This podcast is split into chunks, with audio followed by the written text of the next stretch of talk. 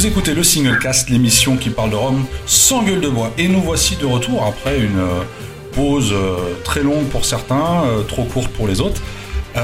Mais nous sommes quand même là avec, enfin je suis là, moi, Benoît Baye, dans ce Single Cast, accompagné bien évidemment de mes alcooliques préférés, de mes acolytes préférés, pardon, on va y arriver. Euh, à commencer par euh, notre ch- ch- chanteur, docteur euh, préféré, Olivier Scars. Bonsoir. Comment vas-tu? Bah écoute, ça va bien et toi? Bah écoute, ça va, ça va. Alors je tiens quand même à dire que euh, si là, pendant quelques temps, il n'y a pas eu d'émission, il a en partie été responsable. voilà. C'est complètement faux. Comme ça, c'est ça est faux. Voilà. Ensuite, euh, celui que tout le monde connaît comme l'homme à la poussette, même si ça fait belle lurette qu'il n'en a plus de poussette. Laurent.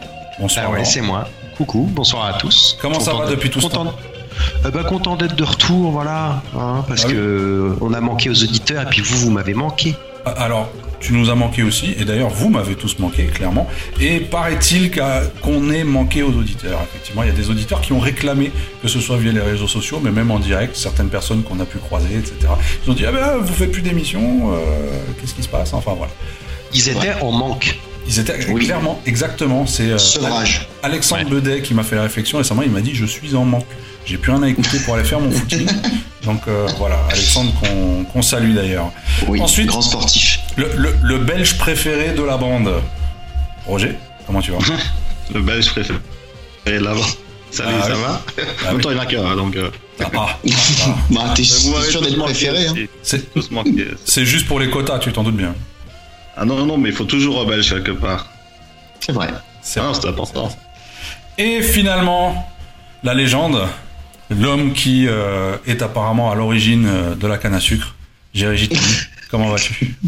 Ben, ça va très bien. Alors moi, c'est pas des auditeurs, mais c'est des auditrices. qui ah, ah, ah, ah, ah, voilà. Voilà, euh, on vous entend plus. euh, C'est vrai. donc, euh, en plus, euh, en vrai, hein, je les ai vus euh, de Toutes. à tout. Mais bon, C'est- pas, c'est pas très J'ai connu. ça. du rhum maintenant, euh, grâce au podcast. Voilà. Pas plus de 6 à la fois, tu sais bien. Non, c'est trois. Bah, Attends, la ok, boutique, ça. c'est trois à la fois. Pas plus. Garde la forme. Oh, Alors, dans cette émission, on va parler euh, d'un sujet qui finalement est très passionnant et qui est euh, à l'origine de tout ce qu'on connaît, de tout ce qu'on fait, mais dont on ne parle, je pense, pas assez. Euh, L'agriculture au niveau de la canne à sucre. Euh, parce que oui, sans agriculture, bien évidemment, pas de canne, et sans canne, pas de rhum. Voilà, aussi simple que de ça. Mais euh, avant euh, de plus déblatérer sur ce sujet, je vais tout de suite donner la parole à Roger, qui, après tout ce temps d'absence, doit, avoir un paquet de news à nous raconter. Roger, on t'écoute. 79. Je oui, crois. alors des news, il y en a beaucoup, mais bon, comme elles sont viennent, on va, on va pas les faire toutes. J'ai essayé de répertorier les trucs les plus récents. Donc, euh, Vélier nous a euh, gratifié de son sassafras il y a peu, mais il y a aussi plein de choses qui sont euh, dans les tuyaux. Tu peux le redire? dont sassafras. Est-ce que tu arrives à dire dix fois d'affilée? Euh, oui, je vois pas l'intérêt. Et à l'envers? Donc, voilà. Euh. Voilà, au truc du style. Voilà. Et donc, pour la suite, quand j'aurai fini de m'interrompre, il y aura des Hamden, des, euh, alors, des MOBA, des Takamaka, d'un privateer blanc, un vieux rhum de 21 ans euh, d'Haïti, et encore deux, trois autres euh, Chez Vieux qui hein. sortiront. Oui, voilà, voilà, voilà. Donc, euh, tout ça va sortir euh, dans le courant de l'année. Il n'y a pas encore vraiment de date. Euh, je pense qu'il y aura aussi euh, un rhum australien. Je, Chez je- ouais, Binleg. Voilà, voilà. Et donc, euh, oui, effectivement. Euh, oui, Private Joke, on parlait du privature blanc, ça fait rêver Nous Donc, euh, voilà. Ouais, c'est- et on il nous fera un petit Laurent un article petit dans son appel de blanc, comme il a l'habitude de faire. Ouais, Et, écoutez, on verra si. si, si le précédent, euh, le, le official bottling, euh, je vais peut-être me mettre à, à déguster de la vodka plutôt que du rhum, vu qu'on est plus proche de ça, quoi. Ah bien. Ouf, le tacle à la gorge. Je retourne. Eric Dimeco. Voilà, 10 minutes d'émission et déjà perdu tout l'auditorat euh, américain, c'est malin. Alors, en Martinique, Dépaz nous sort une nouvelle cuvée Papao qui est disponible uniquement euh, là-bas pour le moment, mais je pense qu'elle va bientôt arriver chez nous, enfin j'espère. Nouvelle marque? Pardon? Nouvelle marque? Tu as dit Dépaz. Je connais deux Paz. mais- Ah ouais, mais c'est parce que C'est la deuxième. C'est avec l'accent. Voilà. Alors Alexandre Beudet, dont on parlait tantôt, a fait avec euh, Baptiste Baucher. Ils nous ont contactés tous les deux euh, Navirom, euh, en fait, y a pas, c'est à la française comme il m'a dit. Donc c'est prévu pour la mixologie, la dégustation pure. Et le but était de fournir une alternative aux diplomatiques et toutes ces choses-là. Donc c'est des assemblages de rhum de la Barbade, de la Jamaïque et euh, d'un grand arôme de la Martinique. Donc il y a une première version qui est un petit peu sucrée et, un peu plus réduite. Et la deuxième, euh, il y aura un peu moins de sucre et il a rajouté un vieux Guadeloupéen dans la composition. Et le tout est vieilli en très grande partie sous les tropiques. Et ça devrait sortir, je pense, courant avril-mai. Ils ont eu deux, trois retards. Euh, mais c'est déjà, ils en parlent déjà sur leur site. Et du, Euh, du coup, quand, quand on dit euh, c'est pour la mixologie et la dégustation pure, en fait, c'est pour tout quoi. C'est pour tout. Voilà. Comme ça, on est sûr d'en mettre partout. Tu peux Ah en bah, mettre c'est dans bien. les bars et dans ton Comme disait armoire. mon ex. Oh. Ça, Ça me rappelle un peu euh, Equiano. Qui est un Ah peu, oui, qui est un peu le même discours qu'on peut utiliser et dans les cocktails et en dégustation pure. euh, et des infectants et gel hydro- hydroalcoolique. Enfin bref, c'est- Ah, c'est mieux que certains rhums que tu peux absolument pas boire pur en même temps. Pas- Ça, c'est pas. Pas faux. Ou certains que tu Voilà. peux boire ni pur ni en cocktail. Absolument. Il y en a aussi. Ah bon, je pense que c'est euh, euh, pour expliquer que le, le gros geek qui ne boit que du Hamden euh, HGML n'y retrouvera peut-être pas son compte, à mon avis. C'est peut-être plus pour expliquer ça. Massam, euh, l'embouteilleur italien, revient avec plein de whisky et euh, un rhum. Donc il s'agit du dernier fût de Portmourant 2003 qu'ils avaient. Donc euh, c'est la euh, troisième release chez Massam plus la version Old Alliance et Gorman. Donc il y avait quatre fûts de Portmourant 2003 dans la collection de Monsieur Samaroli. Et ça, c'est le dernier fût. Ça arrive pour avril. Deux duchesses, l'embouteilleur hollandais. Vieux Versailles 2003 et un euh, WP secret. Donc personne ne sait d'où ça vient, mais ce serait jamaïcain. Hein, Ouais, Voilà, je vous laisse découvrir. ah, Sans on doute encore nom, Hamden. donc, J'imagine. Appleton, je suis sûr. Voilà, voilà. Pas bête, Benoît. Et dernièrement, on a vu euh, des photos de samples de chez Hubert Corman qui prépare ses embouteillages euh, de chez Bristol. Ce sera euh, trois vieux rhums de plus de 25 ans, non de 25 ans en fait. Euh, il y aura Clarendon, un vieux Diamond et un Caroni, tous les trois de millésime 1996. Donc un Caroni 96 de chez Bristol, ça fait longtemps qu'on n'avait plus vu ça. Donc ça peut être sympa de voir ce que ça donne. Euh, C'est prévu pour juin-juillet. Alors, euh, je veux Voilà, voilà. rajouter à ça, il y a une autre news dont on commence tout doucement à parler, euh, qui est dans l'air du temps, tout simplement la prochaine euh, cuvée confrérie du Rhum. Euh, je, Ah bah contre, oui, je, sais pas. Est-ce que Jerry peut nous en dire plus? Est-ce que Jerry va nous en dire plus? Il peut, oui, mais est-ce qu'il va le faire ou pas? Jerry, est-ce que, est-ce que tu nous en dis plus ou pas? C'est un privateer Tu- blanc. tu, Je crois tu- que c'est un- c'est c'est un. tu as le droit de dire non. Il me semble, hein, il me semble que c'est un rhum vieux Ah. qui, qui sera mouille de fût. Voilà. Ok. Ok. Donc on approche. Ça fait un...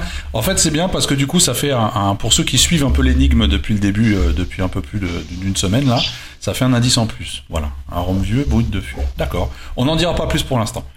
Euh, on va donc revenir au sujet du jour, l'agriculture dans le monde de la canne. Alors, je vais juste vous donner quelques chiffres que j'ai trouvés un peu sur le sujet et qui me paraissent pour le coup assez fous. Euh, notamment, est-ce que vous savez ce que représente en termes d'hectares la culture de la canne dans les dômes, dans tous les dômes confondus J'aurais tendance à dire. Hmm, Un chiffre. Allez, 500 Non, plus. 500, c'est la Martinique. Allez, on va dire euh, 1000 Hectares. J'aurais dit plus maintenant. Ouais, largement plus. Ah, Oui, mais hein. remarque, oui, oui, parce que si. euh, parce que su- juste sur la Martinique, euh, comme ils sont limités par l'AOC, remarque, ils peuvent faire 100. Là, tu, parles, euh, Alors- tu parles AOC plus euh, Haute-Dom-Tom ou euh, Alors, toute Martinique tous, et... les dômes confondus, euh, on est sur 40 000 hectares de canne cultivés. Ok, Euh, Jean-Michel à peu près. Voilà, c'est ça. Ce qui, en fait n'est pas beaucoup. C'est pas, non, c'est pas. euh, je veux dire, au, au niveau mondial, c'est rien. Mondial, c'est Au minuscule. niveau mondial, c'est minuscule. Oui, enfin après pour des îles, euh, À, à- à après titre- pour des îles plus la Guyane, euh, Mais à même de les îles, comparaison, à titre de comparaison, euh, de base, par exemple, c'est 500 hectares. Non, c'est ce que j'allais dire, c'est-à-dire Ah, que la j'étais culture, loin, moi. la culture de la canne à sucre, c'est pas la prépondérante. hein. La banane, c'est beaucoup plus important. Ouais, c'est j'allais dire, la banane, il doit en avoir beaucoup plus. Alors, ce qu'il faut savoir, c'est que sur les 40 hectares, la majorité se situe quand même à La Réunion euh, et en Guadeloupe. Donc, Mar- la Martinique est assez Ah. minorité à ce niveau-là. Et on compte quand même plus ou moins 8000 exploitations cannières euh, donc sur tous ces territoires, donc confondus, dont 3800 planteurs juste en Guadeloupe, et par contre seulement 177 en Martinique. C'est combien d'hectares en Martinique? Euh, Est-ce que tu aurais le chiffre non, je n'ai pas, je n'ai pas, je n'ai pas trouvé le chiffre exactement. D'ailleurs, Je pense que c'est pas si impressionnant. hein. Si, si les auditeurs ont le chiffre, le trouvent quelque part, j'imagine qu'un Damien Sagné qui nous écoute euh, aura peut-être ça sous le coude. Il peut euh, nous le mettre en, en Oui, commentaire, je- ce serait toujours sympa. Je pense qu'à 7 cannes près, il est capable de nous le dire. Euh, probablement. Ouais, ouais.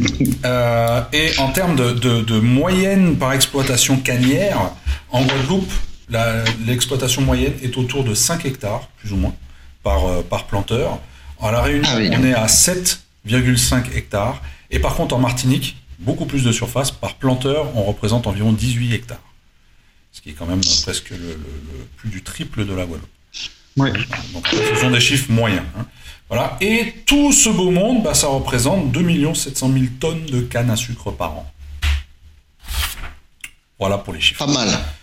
Euh, alors, on a vu que au niveau de l'agriculture et, surtout de la canne, il y a eu pas mal de modernisation et euh, les distilleries ont commencé à s'y intéresser de plus près ces dernières années euh, et que bah, finalement, planter de la canne c'est bien beau, mais quand on arrive à maîtriser également son sujet, c'est toujours mieux et on peut faire des trucs beaucoup plus importants. Alors, on a trouvé pas mal de parcellaires qui ont qui, ont émergé ces, ces dernières années. Donc, est-ce que Jer- Jerry, tu peux nous rappeler ce qu'est un parcellaire? Euh, oui, on va déjà rappeler que la canne c'est une graminée, hein, donc euh, faut rappeler hein, ça que à l'origine on avait deux, deux, deux espèces sauvages, hein, la Saccharum euh, robustum et la Saccharum euh, spontaneum. Et par hybridation, on a eu, on est arrivé à la Saccharum officinarum, qui est en fait la- la- l'espèce la plus, la plus développée, la plus utilisée, aussi bien par les producteurs de sucre que par les, producteurs de rhum. Et cette espèce, elle a évolué grâce au progrès agronomique. hein. Et ce qui fait qu'on a une belle variété euh, de, cette canne-là, hein, qui va, euh, si on parle de couleur, ça va du vert pâle en passant par le, le rouge, le violet jusqu'à le noir, et ça donne effectivement des, ce qu'on appelle des monovariétales, c'est-à-dire un, seul type de canne. Souvent, on va nommer par la couleur maintenant, mais qui ont des numéros, comme vous le savez. hein, soit la, par exemple, euh, la- pour la canne rouge, ce sera la B64277, B pour parce que la souche pro- provient de la Barbade. R quand ça vient de la Réunion, L de la Louisiane, etc. Donc ce sont des chiffres mais qui sont pas très parlants, donc on va parler plutôt de couleurs pour euh, identifier euh, des, des- des monovariétés en fait.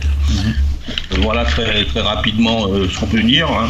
Euh, donc les cannes, euh, en fonction de, ce que va... euh, ce qu'il faut savoir, c'est que la canne, en fonction de la flore et de la faune, et en fonction aussi du climat, du, du, terroir lui-même, euh, ben, le producteur, il, va faire des choix. hein. Il va faire des choix. On sait que par exemple les cannes tendres hein, ben, font, le bonheur des rongeurs. Donc si on est dans une région à beaucoup de rongeurs, on va pas utiliser ce type de canne. On va prendre une canne beaucoup plus robuste. Euh, à l'inverse, si on a une canne qui subit, euh, qui, qui supporte pas la pluie, eh ben, on va pas la planter euh, ben, sur la côte est de la Martinique, par exemple. On va choisir une typicité euh, qui supporte l'humidité beaucoup plus que sur la côte, euh, euh, on va dire Caribé, la mer Caraïbe, euh, où on va avoir des cannes qui vont supporter des, des, des- des- des terrains beaucoup plus secs hein, ou plus calcaires. Bon, voilà, donc c'est-à-dire variété de cannes. Et euh, effectivement, monovariétal, c'est un type de canne. Oui, c'est-à-dire que les, les- les- les agriculteurs et les planteurs ont, sur plusieurs décennies, voire même euh, euh, les siècles, compris qu'il fallait tout simplement adapter en fonction du milieu euh, le type de canne à utiliser et en même temps, ils ont commencé à moderniser tout ça, que ce soit euh, au niveau de la canne, mais également au niveau du rhum, donc on en parlait avec les parcellaires. Après, comme tu l'as dit, Jerry, euh, adapter les variétés en fonction euh, des sols et euh, de, de- de tout Voilà. l'environnement, la faune et la flore. Euh, mais on a également adapté les méthodes de coupe, les méthodes de plantation. On parle là récemment, on a, on a parlé de, de- de- la méthode BPG, donc des boutures pré-germées sous serre. Euh, de rotation de culture également, notamment surtout en Martinique avec la banane, comme tu en parlais tout à l'heure, euh, où effectivement tous les 5 à 6 ans, bah, on change un champ de canne, on commence à y planter de la banane pour lui donner l'occasion de, de, respirer un peu justement et de changer un peu son milieu. Euh, et bien évidemment les terrains laissés en jachère ou euh, les assolements, enfin voilà, toutes ces techniques qui ont été développées autour de la canne, qui sont finalement des techniques également utilisées dans d'autres agricultures et que les agriculteurs et les planteurs ont réussi euh, à mettre au bout du jour avec, avec la canne à sucre. Alors après, on parle, alors on va revenir sur le sujet des parcellaires qui est un sujet quand même qui nous intéresse un peu plus précisément sur, sur, dans cette émission aujourd'hui. Est-ce que on peut réellement parler d'un effet de mode ou est-ce qu'il y a un réel impact sur le rhum? Est-ce qu'il y a une réelle différence? Je ne sais pas ce que vous en pensez. Est-ce que vous avez peut-être euh, un, mot à dire là-dessus? Laurent Oui, il y a des réelles différences. Si tu prends. Euh, je, coupe un peu Laurent, mais. Vas-y, il n'y a pas de problème. je trouve que tu, peux retrouver certaines typicités. Euh, allez, quand tu prends les La Favorite, la, la Digue ou le Bel Air, je trouve que. On sent que c'est du La Favorite, mais quand même un petit, un petit truc qui change. Maintenant, euh, est-ce que c'est ne dû qu'à ça? À voir. Je sais pas, euh, je j'étais pas là quand ils l'ont fait euh, mhm. fermenter, quand ils l'ont distillé, mais à voir. Chez Longto, il y a quand même quelques différences aussi dans les parcellaires.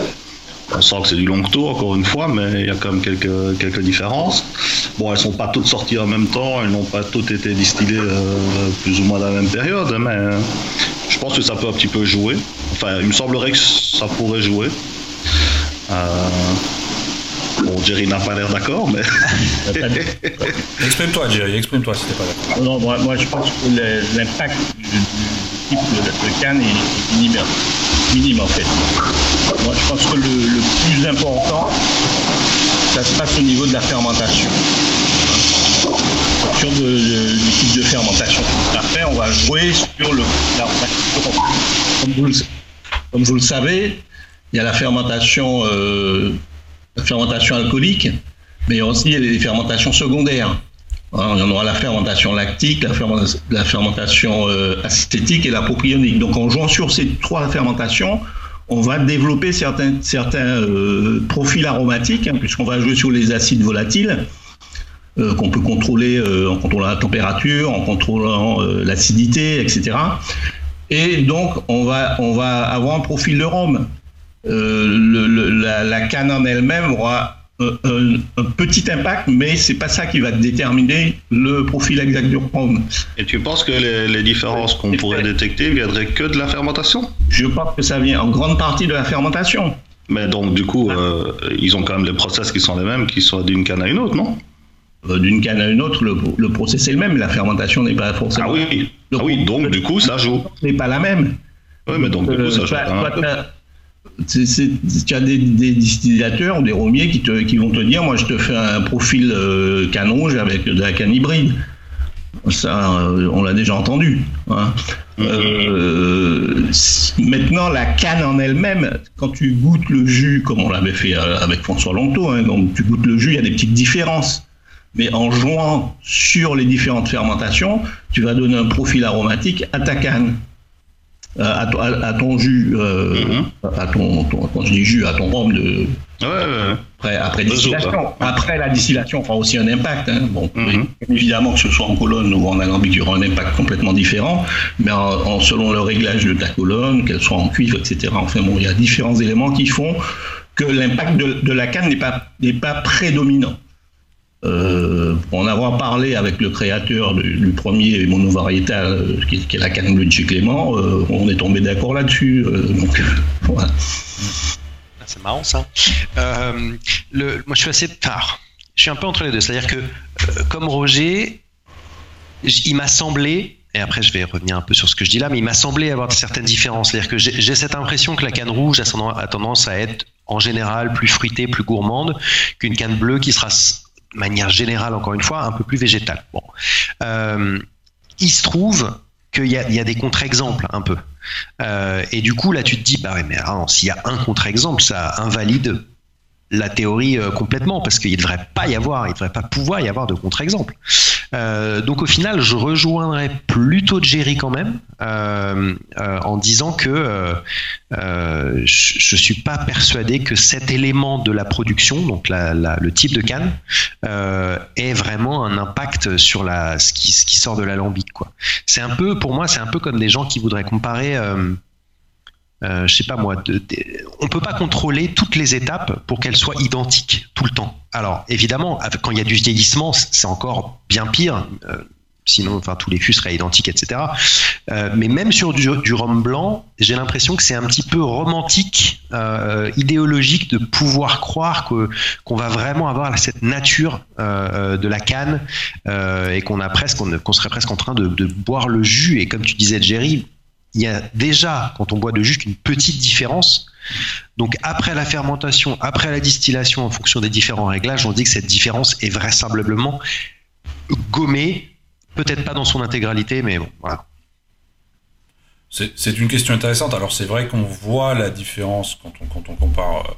Euh, je, veux dire, si, on, je, me souviens d'un exercice qu'on avait fait. Euh, euh, chez la, la, favorite où effectivement on avait euh, une occasion de goûter des, jus de canne frais de types de canne différents. Donc là on parle juste en termes de variété. Euh, et on pouvait clairement constater euh, une, différence de goût. Gustativement, c'était assez marqué, je trouvais. Voilà, une, différence de goût entre, entre les deux variétés. Mais après, pour ce qui est, est-ce que, est-ce que ça sera le cas sur, euh, euh, sur, sur, deux, deux, parcelles différentes? Si maintenant, imaginons, on a deux parcelles qui cultivent exactement le même type de canne. Ah oui, là, ce sera encore moins marqué, là. Oui, oui, ça, oui. Voilà. Mais le but des parcelles, ce sera que les, cannes soient un petit peu différentes quand même. Enfin, dans le cas de la favorite, c'est vrai que chez Longto, il y a des rouges et des bleus sur différentes parcelles. Mhm. Euh, mais dans le cas de la favorite, c'est c'est le but initial. Ouais, ouais, ouais. Ça, donc, donc, chez Longto, tu auras la canne rouge parcelle 1, la parcelle rouge et une différence. Est-ce que ça vient, là, ça vient pas de la canne, mais ça vient du, du, du, terroir. Hein, voilà, ça devient un peu plus compliqué, quoi, mais bon. Voilà, mais donc on constate quand même qu'il y a pas mal de paramètres qui rentrent en jeu déjà dès le départ. Euh, mhm. Et là, on ne parle que de la production de rhum blanc. C'est-à-dire qu'on parle, comme, comme disait Laurent, on ne parle même pas encore des rhums vieux avec. Euh, euh, l'intervention des fûts, des bois, etc. etc. Donc euh, ça, reste euh, beaucoup de paramètres qui peuvent influencer la qualité d'un rhum blanc. Enfin, mais oui, ça reste quand même au niveau de la fermentation que c'est le plus important. Et, c'est vraiment très contrôlé. Les romiers contrôlent vraiment leur fermentation en fonction du, profil aromatique qu'ils veulent, veulent avoir. Mhm si tu laisses plus d'acide à acétate dans ton rhum, il n'aura pas le même goût, euh, etc. Bon, on va s'en rentrer dans tous les détails euh, chimiques, mais euh, c'est l'étape vraiment importante où le romier va, va, peaufiner le profil de son rhum. Mhm. Et ça, ça peut gommer complètement le, jus, quoi, la typicité mhm. du jus. Du coup, du coup est-ce que selon toi, Jerry, euh, toute cette histoire de, parcellaire serait plus un argument marketing que réellement. Euh, euh, c'est un argument. je veux dire, la, canne, elle est, la canne monoparcellaire, monovariétale, elle, elle, existe, elle a ses qualités, mais comme je disais, au niveau de la fermentation, que c'est cette étape très importante. Et forcément, il y a, un côté marketing, forcément un côté marketing euh, sur lequel euh, je ne désapprouve pas. Hein. Bah, moi, je, trouve que c'est plutôt bien de jouer sur cet aspect. on a cette typicité de la carte, même si elle n'est pas prépondérante. Ouais.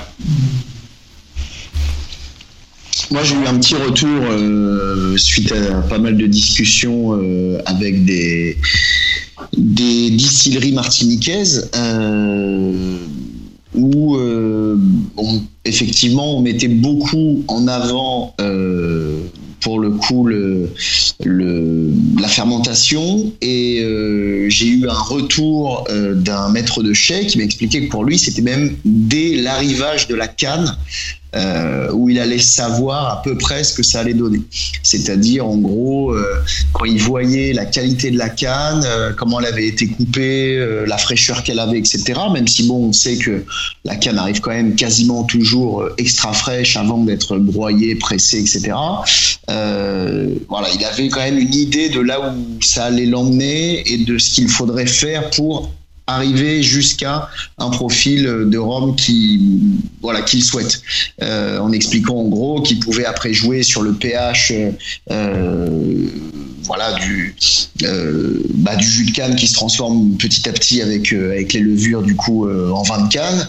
Et puis finalement que l'étape de distillation arrivait finalement largement après. Et oui il pouvait encore rectifier des choses à ce moment-là mais que bien en amont, il pouvait euh, quand même orienter euh, vers tel ou tel profil. Donc c'est vrai que là aussi, ça fait un peu relativiser, un peu réfléchir. Et euh, bon, encore Oui, une fois, j'étais quand la canne arrive, bon, il, il- il suffit, il- enfin, il, il se- il regarde pas, hein, il, il regarde la coupe, oui, bien sûr, mais ce qu'il faut savoir, enfin, comme vous le savez, c'est qu'ils vont mesurer le taux de Brix, mais aussi le, Ouais. le fameux pH. Donc ça va leur Ouais, dire effectivement, c'est pas juste la, vie, la, la vue, hein, il y a des analyses qui sont faites. Oui, oui, quand je dis voit la canne, effectivement, c'est euh, avec effectivement euh, cette analyse de taux de sucre et cette analyse de pH de la canne. Non, non, c'est pas juste visuellement, sinon les gars seraient des, seraient des dieux. Trop balèze. Mais effectivement- non, non, voilà, c'était plus dans ce, dans ce sens-là. C'est que en analysant avec les. D'ailleurs, c'est justement pour ça qu'il y a un labo euh, quasiment Ah. au, niveau, euh, au niveau de la pesée euh, euh, chez pas mal de distilleries. Voilà, c'est pour ça, comme tu dis, que pour fa- favoriser certains éléments volatiles, hein, certains acides volatiles, ils vont jouer sur le pH, donc sur le taux d'acidité, ils vont jouer sur la densité aussi du sucre. Hein, Mm. puisqu'il ne faut pas que ce soit ni pas assez sucré, ni trop sucré, puis je ne sais pas les mêmes éléments volatiles qui vont se développer. Donc, euh, et tout ça, ça se passe au, au- au moment de la fermentation. Non, c'est vrai. Après, euh, bon, c'est vrai que j'ai un côté euh, très euh, cartésien et à aimer le côté empirique. Donc, c'est vrai que bon, si on voulait vraiment répondre à cette question parcellaire, marketing ou, vraie différence, il faudrait vraiment faire un testing à l'aveugle. croisé avec avec effectivement tout un tas de variables. Bon, tant qu'on l'a pas fait, c'est difficile à c'est difficile à affirmer que ce soit vrai ou pas vrai. Maintenant, voilà, c'est vrai que en tout cas sur le résultat final, une fois qu'on a dans la bouteille et dans le verre, on y voit des différences évidentes. Est-ce que euh, elles proviennent euh, vraiment euh, du type de canne pure et dure, oui ou non? Hum, Moi, je serais ni catégorique dans un sens ni dans l'autre. Mais bon, En plus, en plus Olivier, comme, comme tu dis, euh, le côté faire un- une sorte de check avec une dégustation à l'aveugle euh, pour vraiment, voilà, on fait cette expérience, mais il faudrait le faire sur euh, je ne sais combien d'années de récolte. euh, euh, faut, faut garder à l'esprit les conditions climatiques euh, de chaque année. Enfin, y a- y a- pour moi, il y a Ah oui, y a trop de variables. trop- il y a trop de variables. Euh, en effet, alors euh, le terroir, comme disait Jerry, mais donc le terroir, ça va être la terre, la main de l'homme euh, sur la récolte, ça va être euh, le- l'ensoleillement, euh, les précipitations. Enfin, tout ça fait que euh, moi, je le vois plutôt. Alors, mon avis est double. Je le vois plutôt comme un, argument marketing quand on met vraiment euh, parcelle numéro 50, 58, euh, canne rose et que sais-je. Euh, mais en même temps, et c'est là que ça m'intéresse malgré tout, c'est juste que chacune de ces expressions propose quelque chose de différent. Euh, et du coup, il, est tout à fait possible que un jour euh, la canne euh, violette de la parcelle numéro 2 euh, me plaise énormément. Et une autre fois, ce sera la canne marron de la parcelle 117. Mais je crois qu'il faut pas trop essayer de, recouper par justement c'est quelle parcelle, c'est quelle canne, juste ok ce millésime, millésime entre guillemets, mais cette récolte là, elle me plaît. Ça veut pas dire que le deuxième batch il me plaira aussi ou le troisième, etc. Voilà. Non, mais non, quand je dis qu'il y a un côté marketing, quand tu vois que maintenant tu as, je sais pas, des cannes genoux brisés, euh, bientôt on aura la cheville enflée ou je, je ne sais quoi, bon, euh, voilà quoi, ça, ça commence à faire bien. Quoi.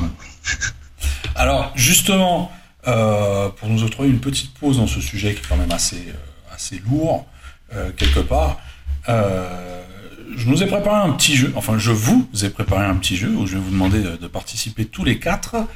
Euh, et ça va être un jeu plutôt simple, sur le principe. Mais euh, en fait, ce que, ce que je vais faire, c'est qu'à tour de rôle, je vais euh, vous citer des références de Rome. Et ça sera à vous de me dire, à tour de rôle, si c'est un parcellaire ou non. D'accord? Alors, ça, c'est la base. Mais donc, quand, j'en- euh, quand je donne donc une référence à Jerry, les autres n'interviennent pas. Si Jerry a la bonne réponse, c'est deux points. Si Jerry n'a pas la bonne réponse, c'est zéro point. Et si Jerry a un doute, il peut demander de l'aide à l'un d'entre vous. Si c'est une bonne réponse, c'est un point chacun. Donc vous pouvez faire gagner. Par contre, si tous les deux vous gourez, c'est moins un point chacun. Ouh là là. Oh putain. Oh Ça, putain. c'est les scores négatifs, ça. Tête, t'avais rien à faire cet après-midi, quoi. Ah si si si si. c'est- Et, et- et- et alors je vous le dis tout de suite. Je vous le dis tout de suite. Il y a des pièges.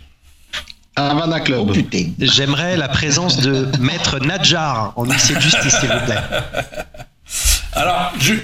c'est qui qui se lance? Allez, on, on- on commence par qui? Dites-moi. Allez, vas-y. C'est monsieur qui a inventé le rhum, hein. Involontaire? Oh, Allez, Oui. on va commencer par Jerry. Jerry, t'es prêt?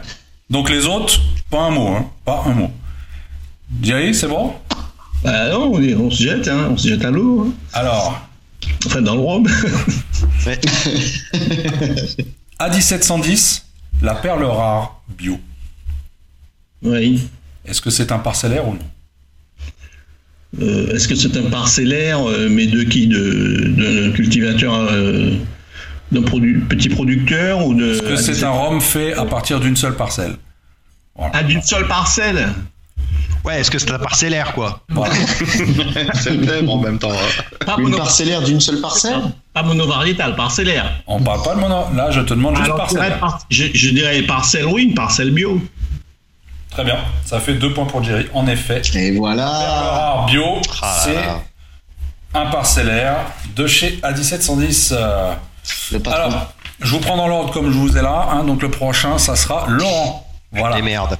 Et- Ouais Alors, euh, Laurent, pour toi, j'ai le HSE QV de l'an 2016. Non. C'est pas un Moi, je parcellaire dis non. Non, je dis que c'est pas un parcellaire. moi. Très bien, c'est deux points. Effectivement, ce n'est pas un parcellaire. Ensuite, notre cher Roger. Alors, vous aussi, hein, si vous nous écoutez, euh, vous jouez sûrement en, en train de nous écouter. Peut-être, vous pouvez deviner, nous mettre les réponses euh, peut-être en commentaire, je ne sais pas. Si, si vous êtes dans votre voiture, avec vos collègues, euh, avec vos amis, pas plus de 6, bien sûr, pas plus de 3. C'est une voiture, oui. Voilà. ne serait-ce que pour la sécurité routière. Alors, alors, Roger, mon cher Roger, Yeah. toi, je vais te demander à J'ai l'impression que tu choisis les questions, c'est vraiment très désagréable. Ouais, non, en fait, j'ai la liste là et j'ai qu'à choisir, en fait, c'est pour ça. Je- J'ai qu'à choisir. Roger. J'ai qu'à choisir. Euh, le distillat de Bologne. Alors j'ai rien entendu parce que tout le monde parlait. Je répète, donc, le distillat de Bologne. Ah. Est-ce un parcellaire ou- Euh, euh, J'en ai aucune idée, j'aurais tendance à dire que non. Tu restes sur cette réponse Aïe, aïe, aïe. Si tu as un doute, Ça, tu peux demander de l'aide, hein. Je te répète. Un Belge qui demande de l'aide à des Français, euh, depuis quand ça se fait ça Faire des problèmes. En même temps, en même temps, ce que tu peux, ce que tu peux faire Roger aussi, si tu penses que personne n'a la réponse, tu mets quelqu'un dans la merde. C'est pas ça. bête. Tu peux mettre quelqu'un dans la merde, en fait. C'est ça qui est marrant. Ouais, ouais, ouais, ouais, ouais. Ben écoute, on va demander à Laurent, alors, vu qu'il a eu la bonne idée et qu'il a déjà deux points. Bon, alors du coup, voilà, donc les deux points sont partis. Maintenant, c'est soit un point chacun si vous avez la bonne réponse, soit moins un point chacun si vous avez- si vous ne l'avez pas.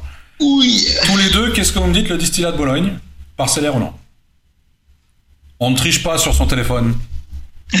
Ouais, il a l'air. Hein. Ah oui. Oh, ouais, ouais. Laurent, il regarde quelque chose là. Non, non. Vois Laurent, Laurent il, du Laurent, Dofus. Laurent, Ouais, en fait, ils sont en merde. Ils Laurent, il dirait non.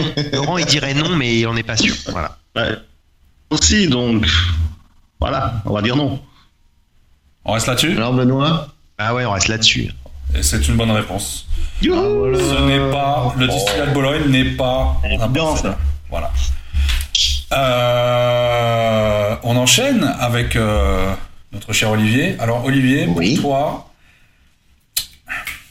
le Longto XO de la confrérie du Rhum. Oh putain, de la confrérie du Rhum. Il y a eu un XO, Et je veux oui, dire. euh, évidemment. Non, mais il s'appelle XO. Non, mais c'est surtout que c'est un single casque, vieux, 6 ans, etc. Mais, À euh, 6 ans, oui. XO.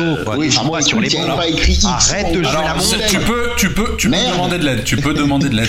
Non, il n'y a pas besoin. Mais non, mais bien sûr que c'est un parcellaire, parce que c'était la fameuse parcelle blanche qui a été vieillie 6 ans.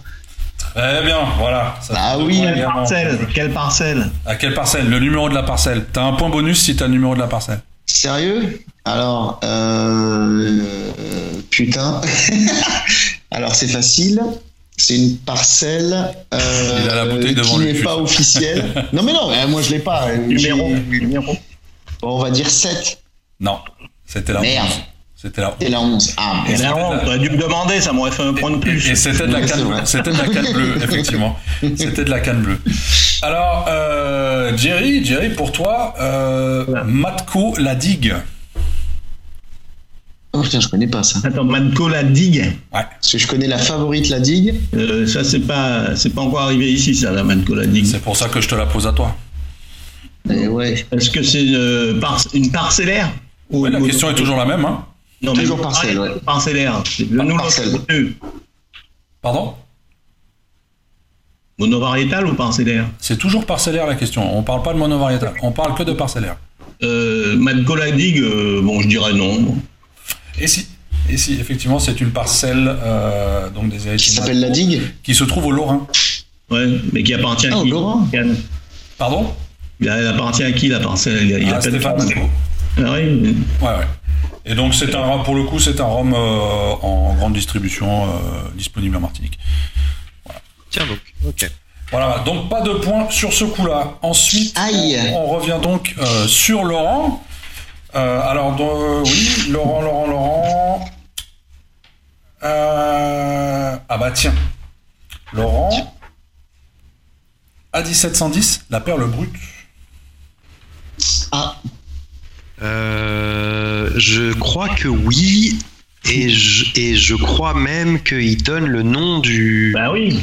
de- Ah, du non. gars qui a, du récoltant, de, de- de- de l'exploitant. Voilà. La perle pas brute. La perle, la perle brute. Oui. Ouais. Ouais. alors? Bah non. Bah non, c'était pas Ah ça. non Ah bah tu vois, tout le monde s'était planté, donc je pense qu'il faut me rajouter deux points.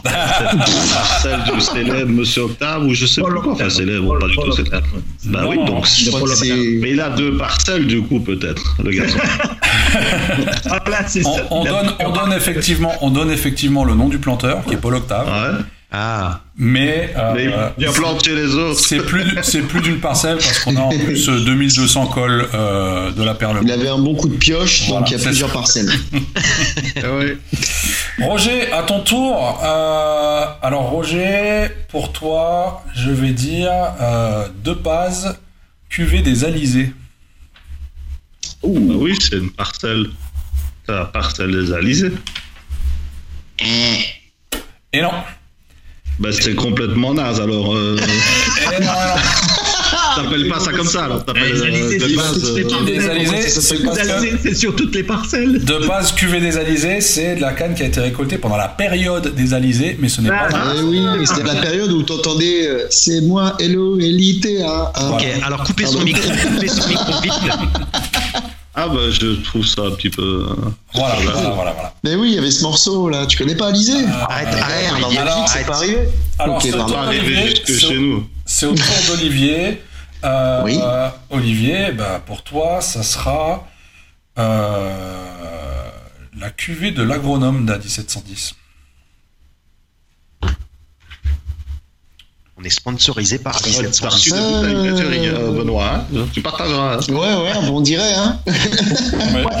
Bah, L'agronome, euh, il y a eu une seule cuvée, elle n'a pas été euh, réinitialisée, enfin en tout cas rééditée, donc j'aurais tendance à dire que oui.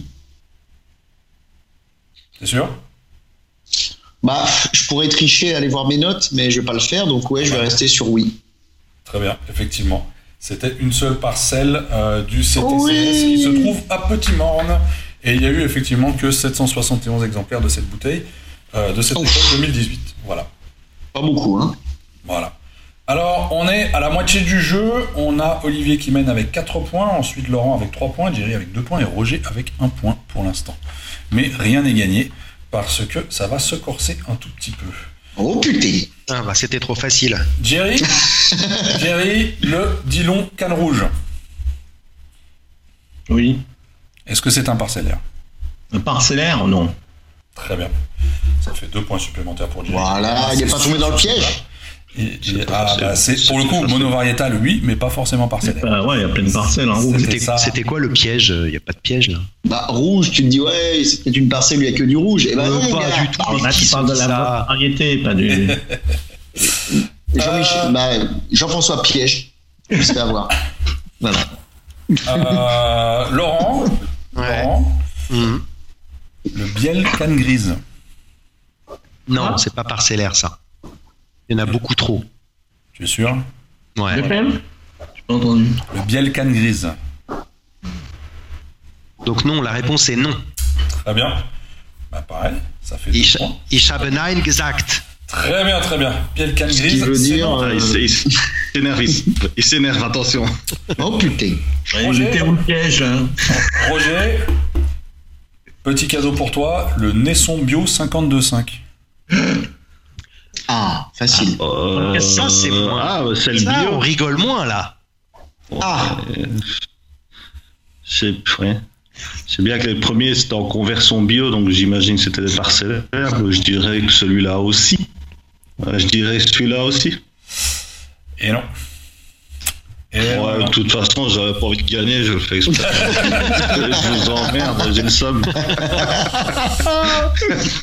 Alors, euh, Olivier, j'enchaîne pour toi avec le JM Joyau Makuba édition limitée. oh putain. Euh, J'aurais tendance à dire que non. Tu es sûr? Pour... Ouais, parce que euh, franchement, vu le nombre d'hectares qu'ils ont, s'ils s'amusent à faire du parcellaire. Ça reste une édition limitée, ça se pourrait. Oui, mais parce qu'ils ont fait une bouteille mignonne. Mais bon, si tu veux. euh, Non, c'est pas que la bouteille. C'est pas que la bouteille. La Ouais. particularité. On, on essaye de t'influencer. On n'influence pas, les garçons, on n'influence pas.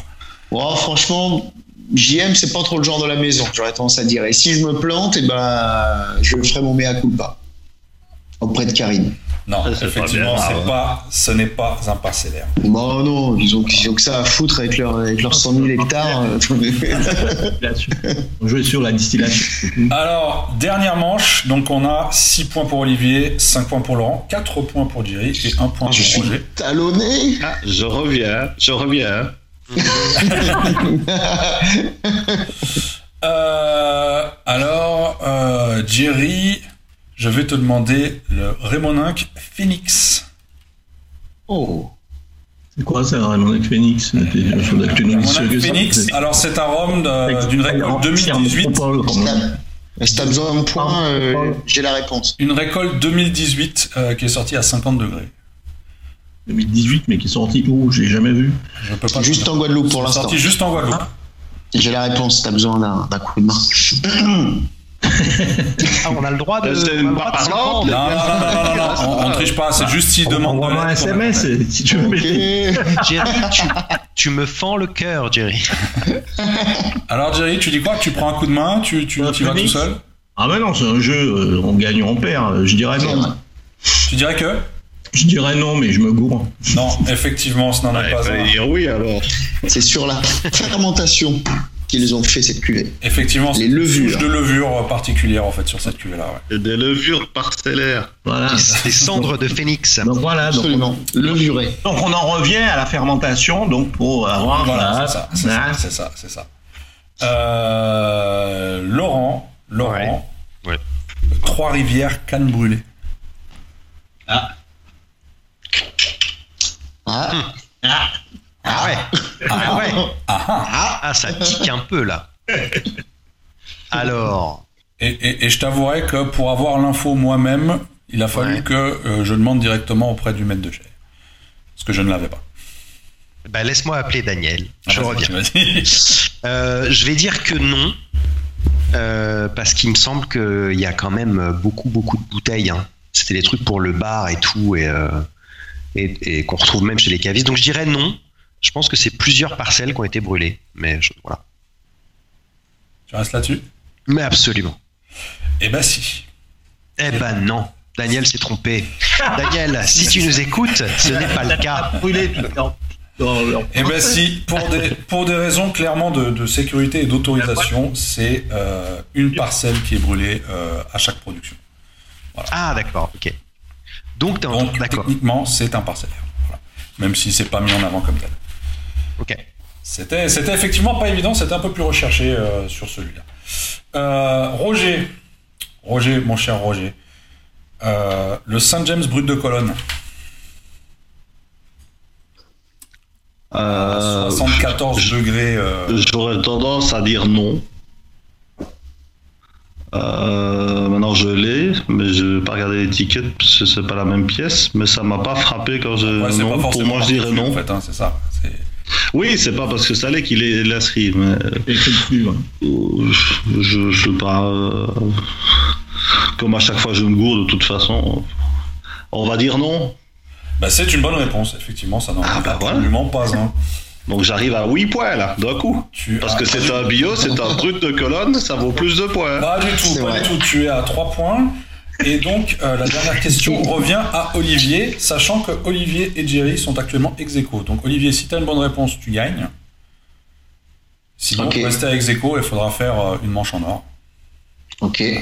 Ok tout, tout dépend euh, de toi maintenant. Alors, Olivier, toi, je vais te donner. Le truc le plus dur. HBS QV Dame Jeanne. Non. Pour moi, c'est pas un parcellaire. T'es sûr C'est mon dernier mot, Benoît. C'est ton dernier mot Oui. On, on peut mettre le générique de, de Qui veut gagner des millions le tout, tout, tout, tout, la musique comme ça. Absolument. Les autres, vous en pensez quoi? Ce qui est mis en avant, c'est le fait qu'il est posé dans mais- les dames Jeanne après. Non, non, mais. Le truc, c'est est- qu'après HBS, ça reste tout petit. on n'est pas passé chez, H- chez HBS comme vous il y a, il y a deux semaines, donc on peut pas savoir. Alors, alors, je, je pense pas qu'on en ait parlé justement il y a deux semaines. Non, justement, on n'en a pas parlé. C'est vrai. Et comme il n'y avait pas de bouteille à vendre lorsqu'on est venu, j'avoue, j'ai pas pu euh, zioter les, les étiquettes. Mais j'aurais tendance à dire que non, parce que comme Laurent, euh, pour moi, la spécificité vient euh, du repos en Damjan, et mais pas de la parcelle en particulier. En même temps, ils ont des petites parcelles, donc euh, ça peut être les deux. on- Oui, c'est vrai que ça pourrait être les deux, ouais, tout à fait. Voilà, bon. Donc, euh, Mais en tout cas, ils l'ont pas mis en avant spécialement dans leur marketing. Ouais. Comme. Et ben effectivement, ça n'en est euh, pas un, tout simplement. Et voilà Bim Voilà. Bam boum Mais, mais, mais, mais, mais, mais, mais, on va quand même mettre une petite manche en or, juste pour le fun, parce bon que collecter des points c'est bien.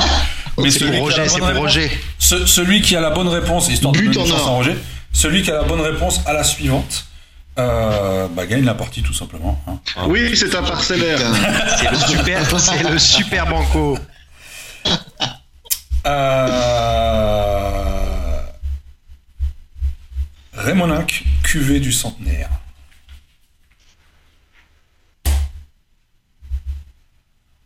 Voilà. Putain, je m'en C'est tout pour moi, bonsoir. Ah, de toute façon, on est quatre. À un moment, euh, il y en a un qui va dire un truc. Si c'est pas ça, quelqu'un d'autre va dire un autre truc. Donc, faut y aller, les gars. Allez-y. Et moi, je vais dire oui. Ah, oui. Oui. Ah, je veux le bar. J'étais avant. Moi, je dirais non. Ah bah. Et Jerry peut-être. Oui. Jerry dit, ça va Je, dépendre donne, de. je donne 10 points supplémentaires à ceux qui ont donné la bonne réponse. Celui ou ceux qui ont donné la bonne réponse. Oh là là. Donc, comme ça, ça fait un gros écart. Voilà. Jerry Comme il a dit non, je vais dire oui.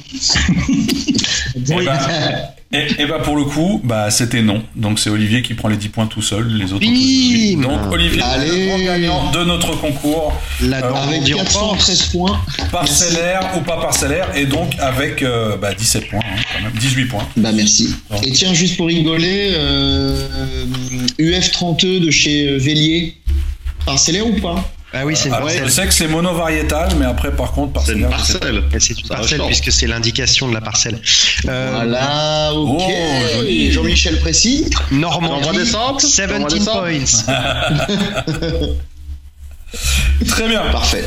Euh, alors, on va, on va juste revenir rapidement donc sur le, sur le sujet du jour et euh, je voulais parler avec vous un peu en, en, en termes de. On parle beaucoup de- d'éco-responsabilité, euh, d'impact sur l'environnement, etc.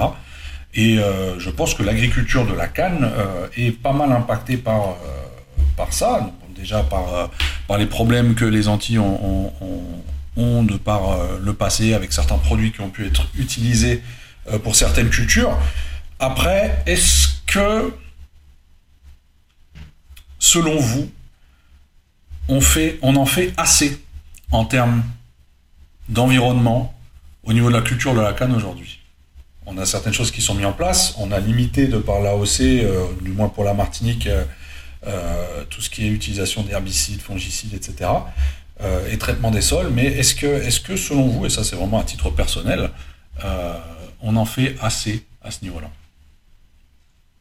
Bah, moi, ce que je pourrais dire euh, de ce que j'ai vu en, Martinique et en Guadeloupe récemment, c'est qu'effectivement, il y a une prise de conscience, mais qui date pas d'hier, hein, et qui n'ont pas attendu euh, les arguments marketing ou autres pour le faire. Je pense que quand tu fais du rhum, à moins d'être un énorme groupe qui en a rien à foutre, mais quand tu es en tout cas euh, dans les Antilles françaises ou, euh, on va dire, euh, euh, même euh, en Guyane ou sur d'autres euh, territoires comme la Réunion ou autre. En tout cas, enfin bref, quand t'es pas euh, à l'échelle, euh, on va dire, de Bacardi et Havana, c'est quelque chose qui me préoccupe parce que à un moment donné, le mec qui va cultiver ou qui va couper la canne, il va pas être si loin de toi euh, dans ta vie de tous les jours. Tu vas le croiser, tu vas lui dire bonjour, tu vas tu vas pouvoir entre guillemets le solliciter sur ces questions-là.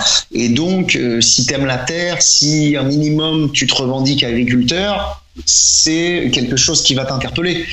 Après, c'est euh, quelque chose qui n'était pas le cas il y a une, une trentaine, quarantaine oui, bien hein. sûr, bien sûr. Non, non, non, je parle vraiment euh, Maintenant. Voilà, il y a peut-être euh, 10 ans, 15 ans, peut-être 20 ans, euh, euh, en tout cas depuis le temps que moi je m'y intéresse. Euh, avant ça, effectivement, euh, je serais bien mal avisé euh, de donner mon avis là-dessus parce que j'étais pas là. En tout cas, je m'y intéressais pas. Mais par contre, il y a une réalité euh, qui fait que, euh, bien sûr, euh, quand tu es agriculteur, tu es intéressé par euh, de la rentabilité, quand même un minimum. hein. Tu cherches à ce que tes parcelles euh, soient rentables et donc que tu puisses euh, les exploiter autant que possible. Maintenant, voilà, je pense qu'il y a des, il ce qu'on appelle effectivement, comme tu le disais, de l'agriculture raisonnée, qui fait que, à un moment donné, tu te dis que oui, tu peux faire plus, mais ça va être au dépend de la qualité de tes, bah, tes roms, quoi. Donc, euh, si t'es un très très gros groupe, tu vas pouvoir noyer ça et mélanger ça et puis t'en sortir. Si t'es euh, une petite distillerie, ça va se voir direct, quoi. Donc, euh, euh, Alors après, on- on a tout de même des grands groupes, euh, là maintenant aux Antilles françaises, qui font quand même pas mal d'efforts à ce niveau-là. ah oui, bien sûr, Euh, bien en- sûr. En, en termes Bien sûr, et, d'environnement, bien sûr, et qui soit, trouve un entre-deux, bien sûr. Euh, je sais que depuis quelques années, on parle notamment des méthaniseurs mis en place par, par la Martiniquaise, que ce soit chez Saint-James ou chez De Paz. Euh, Mhm, bien sûr. L'utilisation de panneaux solaires sur un paquet de distilleries également. Enfin voilà, il y a- il y, a plein de choses qui sont mises en place. Euh, et aujourd'hui, oui, euh, l'agriculture raisonnée, euh, co- co- comme on parlait, euh, que, que- que tout le monde essaye de, de pratiquer d'une certaine manière, si on n'en est pas encore au bio, quoi. C'est, euh, Non, Mais par contre, le problème du bio, Au niveau de nos producteurs euh, français, on est en avance, je pense, par rapport à d'autres euh, beaucoup d'autres pays producteurs de. Euh, Mais tous, enfin certains, la majorité sûrement. Après, c'est vrai qu'il y a pas mal d'efforts qui sont faits dans dans d'autres pays également. hein. Si on prend l'exemple de- de- d'une distillerie comme Don Q par exemple, euh, qui fait énormément à, à- à leur niveau euh, en termes de- de- d'environnement, ils sont ils sont assez bien placés également pour le faire. Mais c'est clairement pas la majorité, c'est sûr. Mount Gay aussi euh, fait beaucoup d'efforts à ce sujet-là. En Barbade, à la Barbade. ouais. Anglais, euh, la Rouillade aussi, hein, ils sont en train de mettre des panneaux solaires. euh, Pour, euh, pour euh, répondre à ta question initiale, Benoît, est-ce que est-ce qu'il y a assez qui est fait pour aller dans ce sens-là? Moi, j'ai tendance à dire non, dans le sens où il peut jamais y avoir assez, ni même trop, euh, ouais, dans ce sens-là. C'est vraiment un mouvement plus qui s'est amorcé depuis quelques temps, euh, mais qu'on peut juste souhaiter euh, qu'il devienne plus grand, plus important, plus rapide, qui concerne de plus en plus de monde. Moi, je, je, il y a une, une de mes visites quand j'étais en Martinique qui m'avait Enfin, j'avais plusieurs, mais il y en a une qui m'avait marqué sur ce point-là. C'était quand j'étais allé voir Nesson, et c'était vrai que euh, Grégory Nesson se définissait pas mal comme un agriculteur avant tout. Mhm. Euh, et donc il avait vraiment cette réflexion euh, euh, poussée, je dis pas que les autres l'ont pas, mais là je on en a vraiment parlé sur sur la terre, sur sur la canne, sur les techniques potentielles pour le désherbage, pour tout, tout ce genre de choses. Et, et un truc entre autres qui m'avait frappé, c'était d'utiliser certains types d'herbes, certains types de plantes Hmm. pour empêcher les mauvaises herbes de pousser. Ouais. Euh, et donc j'avais trouvé ça quand même très très intelligent et c'était leur euh, agronome euh, Julie si je dis pas de bêtises mais c'est peut-être une bêtise qui travaillait à ça et qui faisait plein de tests avec différentes plantes et, en gros pour faire en sorte que ces plantes là allaient étouffer les mauvaises herbes mais pas la canne Mhm. Et du coup bah, il n'y avait pas besoin ensuite de, de mettre des, des désherbants des produits chimiques etc Ça crée, Donc, voilà, c'était- fait, ouais. intéressant. Oui, d'autant que je crois que ces herbes-là relâchaient après euh, un nutriment pour la canne. Alors, est-ce que c'était du phosphore? Est-ce que c'était autre chose? Je sais plus. Mais, mais euh, ouais, il y avait vraiment ce côté cercle vertueux. Mhm, mhm. Je comprends pourquoi le naisson il coûte cher. Il faut pas dire naisson c'est cher après. Mais qui dit ça? Non, pas trop, je dis ça pour les gens qui, qui critiquent. Ah ouais. Ok. Euh, bah voilà, c'était tout. Je pense qu'on a fait le tour de la question, à moins que Laurent souhaite encore m'interrompre. Oh bah non, je viens de finir. C'est presque comme si moi je m'interrompais moi-même si je reprenais c'est maintenant. pour Je- ça, je- je- je- tu vois chopé au bon moment en fait. Ouais, bien vu. Alors, par contre, moi, je peux tout à fait interrompre si vous Ah voulez. je l'avais pas vu. Euh, juste pour dire qu'on a quand même pas mal de retours de gens qui nous expliquent euh, qu'en gros, euh, le bio à tout prix est un casse-tête parce que euh, tout ce qui est un petit peu législation européenne euh, n'aide pas vraiment. On a eu des retours de distilleries qui nous expliquaient que euh, même s'ils ont des cuvées bio, si demain il fallait mettre tout en bio, en gros, il fallait mettre la clé sous la porte quasiment euh, peu de temps après, quoi. Ouais. Et ça, c'est un peu malheureux parce que on aurait pu imaginer que l'Europe euh, ou même la France, en tout cas pour parler des, des Antilles françaises ou de la Réunion ou de la Guyane, euh, pousserait euh, dans ce sens-là. Mais finalement, à l'échelle européenne, euh, ils sont bien emmerdés parce qu'il y a un petit peu aussi la logique de pas vouloir euh, euh, complètement mettre de côté tous ceux qui font pas du bio et donc bah, la législation bio n'est actuel- actuellement hyper coûteuse et pas forcément très rentable, en tout cas pas rentable pour une petite exploitation pour faire que du bio. Quoi. Ouais, effectivement, le Donc 100% ça, bio, effectivement, c'est c'est vraiment ouais. quelque part un- un rêve impossible, en fait. Pour l'instant, oui, absolument. Tant que les législations, en tout cas, seront euh, dans ce, niveau-là, on a eu, euh, pareil, on va pas forcément euh, citer les uns ou les autres, mais en tout cas, on a eu des des histoires incroyables quoi où on t'expliquait en gros que tes euh, tes trois fûts de bio si tu faisais euh, vieillir du bio il fallait pas que tu le mettes dans un dans un chai où il y avait d'autres fûts qui sont pas bio comme s'ils allaient te contaminer ou je sais pas quoi et qu'en gros il fallait que tu crées que un chai bio. Enfin, quand on imagine la thune que ça doit représenter tout ça pour mettre trois fûts enfin malheureusement ça ça va complètement couper les ailes à des gens qui avaient euh, bah, des envies de d'autres choses quoi C'est d'ailleurs pour ça que certaines distilleries n'ont tout simplement pas euh, décidé, de, de- enfin, ont décidé plutôt de, ne- de ne pas vouloir s'aventurer dans le bio et euh, plutôt tenter de faire de, l'agriculture raisonnée, euh, chose qui, qui, qui, qui leur, qui leur est peut-être beaucoup plus simple et euh, qui est beaucoup plus facile à mettre en place tout en respectant tout, euh, autant l'environnement Mm. via d'autres techniques. euh, comme on le disait tout à l'heure, avec euh, les plantes euh, qui, qui viennent remplacer certains herbicides, euh, ou même bas encore récemment, comme, j'en parlais tout à l'heure, des, des- des boutures prégermées, qui, qui permettent également de, de- de gagner pas mal, de, faire pas mal d'économies, notamment sur, sur les herbicides. Hmm. Donc voilà. Ok. Euh, alors, on a fait le tour de la question. Maintenant, il nous reste bien évidemment le temps de la licorne. Donc, euh, absolument Olivier, chasseur de licorne, qu'est-ce que tu nous as chassé cette fois-ci?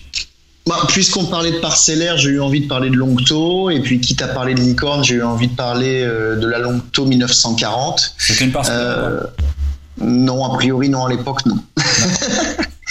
Donc, euh, bah, pour ceux qui connaissent pas la, distillerie Longto, c'est une distillerie euh, euh, du coup guadeloupéenne qui a forgé un peu sa réputation récente sur justement ses cuvées parcellaires et puis sur tout un tas d'autres cuvées également qui ont très bien fonctionné. voilà, on va parvenir en long, en large et en travers sur la distillerie Longto. On peut dire en tout cas que c'est une affaire familiale depuis 1895, euh, qui a vu cinq générations succéder. Euh, voilà, au départ, c'est Henri Longto qui a racheté euh, la plantation Sainte-Marie au marquis du même nom, ce qui a donné donc au nom du domaine du marquisat de Sainte-Marie. Hein, si vous cherchez, si vous êtes en vacances en Guadeloupe et que vous cherchez effectivement Longto, vous verrez ce nom de domaine du marquisat de Sainte-Marie. du coup, voilà, pas mal de donc cinq générations qui se qui se succèdent actuellement. Donc on a François Longto père et ses deux fils Nicolas et François fils. Euh, euh, donc, euh, on va dire un peu l'expansion hein, de cette distillerie, qui même si elle est historiquement très ancienne en termes de quantité de production, n'est pas une, une énorme machine, ni en Guadeloupe ni sur, on va dire la carte euh, euh, des producteurs de rhum mondiaux. Euh, pour vous donner juste une petite info, le chèque vieillissement de Longto, c'est environ 300 fûts de rhum vieux. Donc voilà. Pour en revenir donc à ce bon vieux Longto 1940, on est sur euh, un rhum qui a été embouteillé à 49 degrés. On n'a pas tellement d'idées, même en ayant creusé, en ayant posé la question sur son âge précis. on sait que c'est effectivement bien sûr, et ça semble évident, au minimum un rhum vieux. maintenant, voilà, on ne saurait pas trop le chiffrer. on sait aussi qu'il fait partie euh, de la composition de la cuvée Les 120 ans de Longto, sortie il y a quelques années maintenant, euh, pour la simple et bonne raison en fait que ce millésime 1940 a été un grand succès à l'époque lors de sa sortie de la distillerie Longto. Euh, pour ma part, j'ai réussi à le déguster grâce à une vente aux enchères. Euh, en fait, il y avait un, sample d'une vingtaine de centilitres qui a été mis en place par ma part des anges, qui est l'association caritative, euh, voilà, présidée par Marco Livro et Cyril Veglars du blog du Rhum, et effectivement une un cadeau par euh, François Longto euh, de 20 centilitres de cette fameuse cuvée euh, Longto 1940 et que j'ai réussi à acheter aux enchères et que j'ai séparé en, allez, on va dire 6,5 samples parmi des gens qui étaient curieux de, de goûter ce rhum.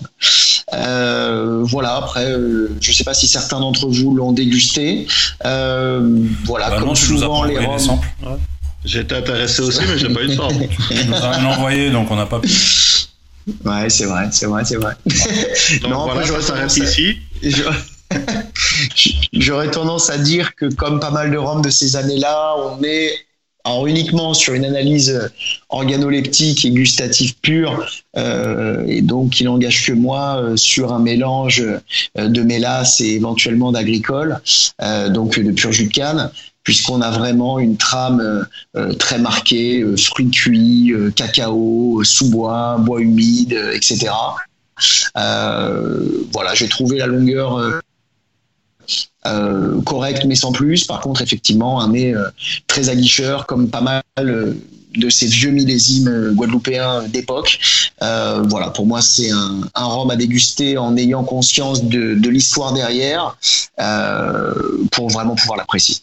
Voilà ce que je pouvais vous dire de cette cuvée euh, Longto 1940. Ben voilà, en tout cas, merci Olivier. Donc pour cette nouvelle licorne, on te retrouve de toute façon dans deux semaines pour une autre licorne, je suppose. Absolument, avec plaisir. Est-ce que tu peux déjà nous, nous donner un petit, un petit avant-goût de ce qui va venir ou pas du tout? Oh, je peux vous dire que c'est vieux, ce qui n'engage à rien. Voilà. la chronique. Super, merci pour cette information. Donc voilà, cette émission touche à sa fin. Euh, bah écoutez les gars, moi ça m'a fait plaisir de vous retrouver, ainsi que vous, chers auditeurs. N'oubliez pas que vous pouvez écouter cette émission sur toutes vos plateformes préférées, de Spotify à Deezer, à YouTube, à Google Podcast, etc., etc. Euh, n'hésitez pas à nous donner quelques notes, hein, des, étoiles, j'ai toujours bien pris quand c'est quand c'est demandé, sinon des commentaires sur les réseaux sociaux, beaucoup de commentaires. On essaye toujours d'y répondre tant bien que mal. Et puis, euh, on vous dit à dans deux semaines avec un nouveau sujet. Oui, et on embrasse Christine d'ailleurs. Et on embrasse Christine d'ailleurs qui n'a pas pu être avec nous ce soir. Euh, mais on espère qu'elle sera avec nous quand même assez prochainement. Voilà, voilà. Absolument. Sur ce, messieurs, je vous souhaite une bonne fin de soirée. À vous aussi. Bonne soirée à tout le monde. Si, bonne soirée à tous. Allez, à Salut à tous.